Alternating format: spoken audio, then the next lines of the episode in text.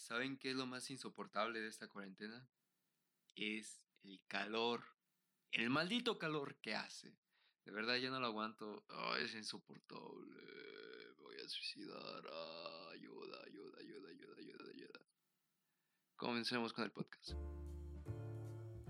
Bienvenidos al segundo episodio de El Vago en la Ventana. Como sabrán, este podcast es de cine y también de arte, pero principalmente de cine. Hoy tenemos un tema muy especial que es ¿Cómo carajos se hace una historia?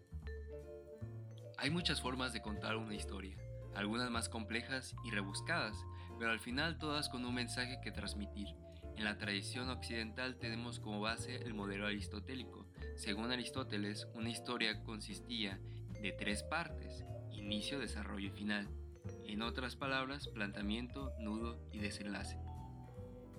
Los orientales, en cambio, como viven en otro mundo, ellos tienen su forma muy peculiar de contar las historias.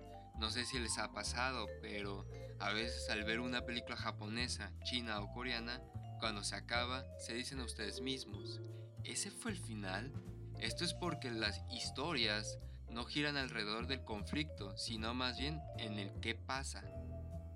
Uno de los ejemplos más claros son las parábolas de Jesús, que no tienen un inicio, desarrollo o final, no tienen un conflicto principal, son historias que transcurren en el qué para así poder expresar una enseñanza.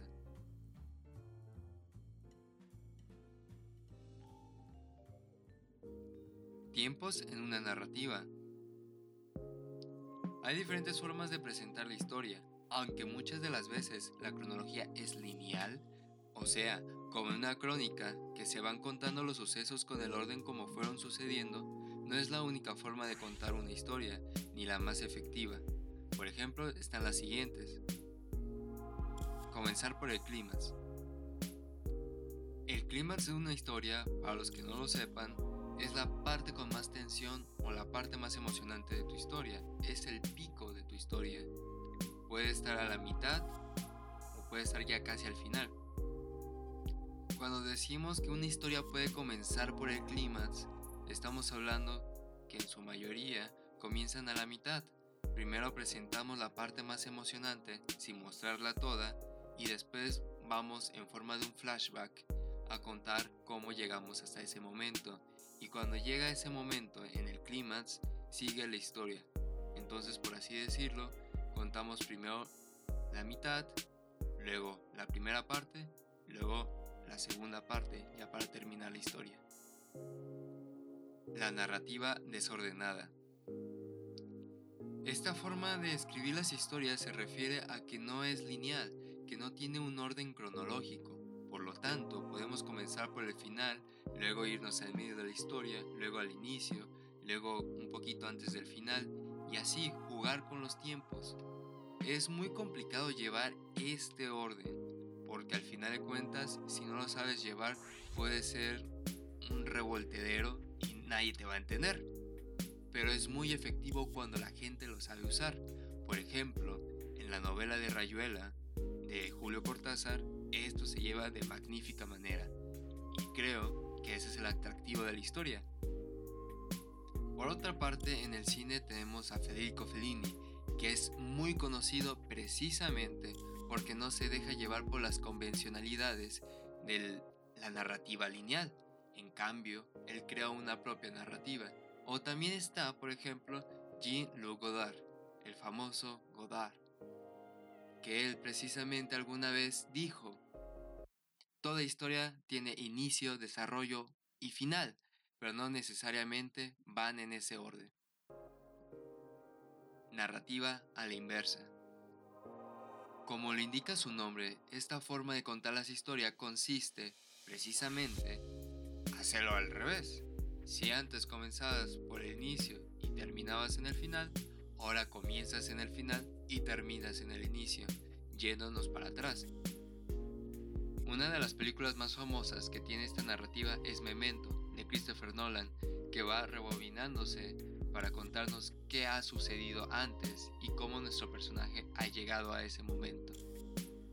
Otra historia que entra en esta narrativa es la película de Gaspar Noé, Irreversible. Narrativa de final abierto. Esta forma de crear una narrativa es muy familiar, ya todos hemos leído un libro o tal vez visto una película que tenga un final abierto. Para aclarar, el final abierto no es una excusa fácil para decir, bueno, ya no sé cómo continuar la historia, entonces la voy a cortar aquí y tarán, me olvido. Sino más bien es un recurso narrativo que hace que el espectador se imagine el final. ¿Para qué? Para que tenga múltiples finales y múltiples mensajes la historia. Una de las películas que se me viene a la mente que puede tener un final abierto es La Langosta, a todos los que han visto esta grandiosa película sabrán que el final está nuestro protagonista con una gran incertidumbre, hacerlo o no hacerlo. Otra película que para mí tiene un final abierto es Porco Rosso, de Estudios Ghibli. Los que ya han visto esta película sabrán que nuestro protagonista sufre un cambio casi al final de la historia y nos deja un mundo de posibilidades y realmente no sabemos qué pasó con nuestro protagonista. Lo grandioso de esta narrativa es que según tú cómo interpretas las cosas, incluso según cómo te sientas en ese preciso momento, es el final que vas creando, es el final que te imaginas. Raconto. Esta estructura narrativa es la más extraña de todas las que he mencionado, Creo que la palabra raconto no es tan popular como debería de ser, ya que esta narrativa es muy interesante. Consiste en crear un bucle, que la historia se vaya repitiendo de alguna forma, directa o indirectamente. En otras palabras, si comenzamos de un punto A, la historia va a terminar en ese punto A. Aquí podemos poner un ejemplo literario para que lo entiendan mejor. Una historia muy conocida aquí en México es Pedro Páramo, una historia creada por Juan Rulfo. La novela se trata de que la madre de Juan Preciado, antes de morir, envía a su hijo en búsqueda de su padre y en esta búsqueda precisamente se hace el raconto. Consejos para guionistas.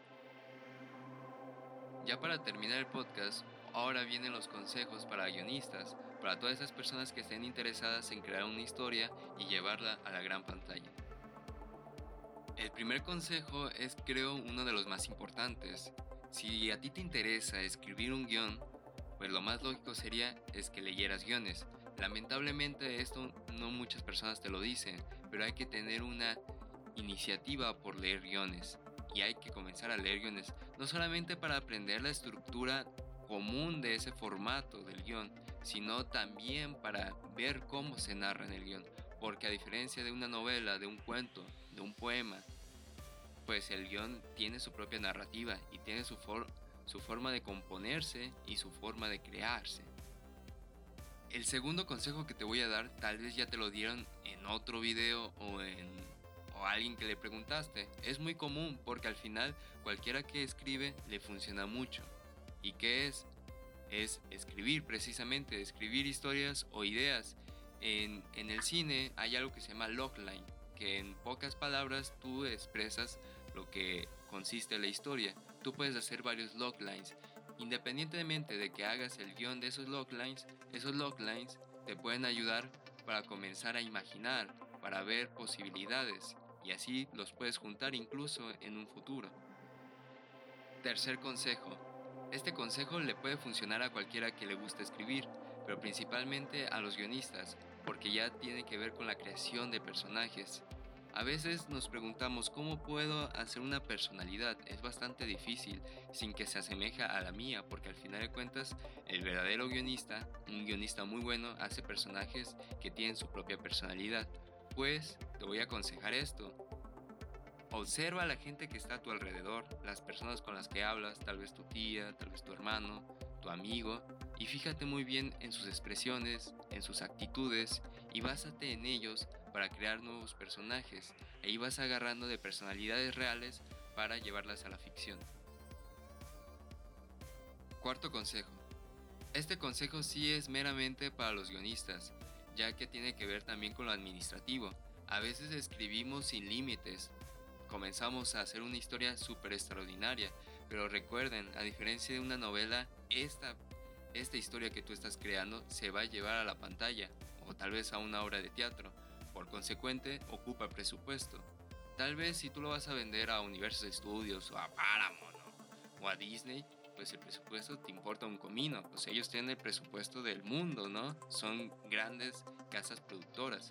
Pero si tú quieres hacer tu propia historia, pues ten muy presente esto. No puedes escribir una gran historia que arrebase el presupuesto que tú tienes en las manos. También tienes que pensar en ello. Y con esto no me refiero a que no busques proyectos grandes, proyectos que te reten, sino más bien hay que aceptar nuestra realidad y hay que ir paso por paso, sin apresurarnos. Quinto consejo. Este consejo yo no lo he leído en otra parte, pero sé muy bien lo que es escribir un guion para alguien más. Tienes que estar muy consciente que tu guion va a modificarse.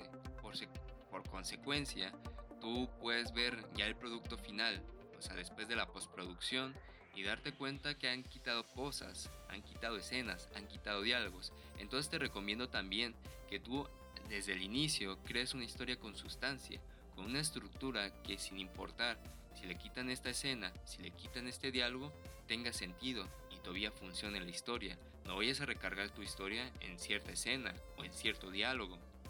Por eso, a la hora de escribir, imagínate, ¿qué tal si no está esta escena? ¿Sigue funcionando la historia? Sexto y último consejo. Este consejo le puede funcionar para cualquiera que quiera escribir una historia, pero para los guionistas también es muy importante. Tenemos que hacer tratamientos. ¿Qué son los tratamientos? Uno escribe una historia, ¿no? Y está inspirado, no hay nada que lo moleste, no hay ruidos, no hay preocupaciones, entonces se enfoca enteramente en la historia. Termina su historia y dice, wow, es una obra maestra. Soy el puto Orson Welles. Pero la realidad es que tu historia no está tan buena. Y tranquilo, no es que te quiera ofender, pero es la realidad. Siempre, siempre la primera vez que terminamos la historia es un borrador. Y tómalo en cuenta, hay que hacer tratamientos. Tómate una semana, no lo leas, déjalo ahí, guardado. Y después de esa semana vuelves y lo vuelves a leer. Y cuando lo vuelvas a leer, te vas a dar cuenta que tiene bastantes errores. Y así hazlo por al menos unas dos o tres veces darle un descanso a la lectura y vuelves a tu guion y lo modificas. Así te va a salir la historia que realmente quieres. Parte también de este consejo es que le puedes mostrar tu guion a diferentes personas y mientras tengas más opiniones mejor, así vas a tener más certeza de que tu guion realmente está terminado.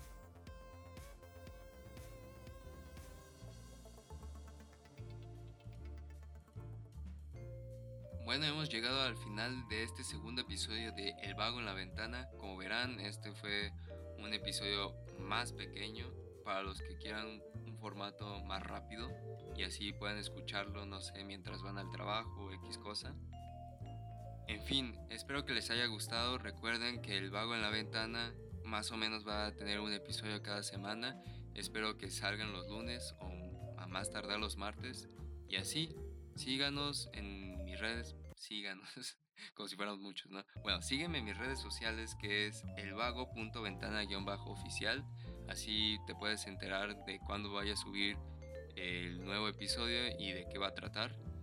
Y próximamente voy a estar en YouTube, ya cuando esté en YouTube les aviso. Eh, ha sido todo por hoy, gracias por escucharme y hasta la próxima. Bye bye.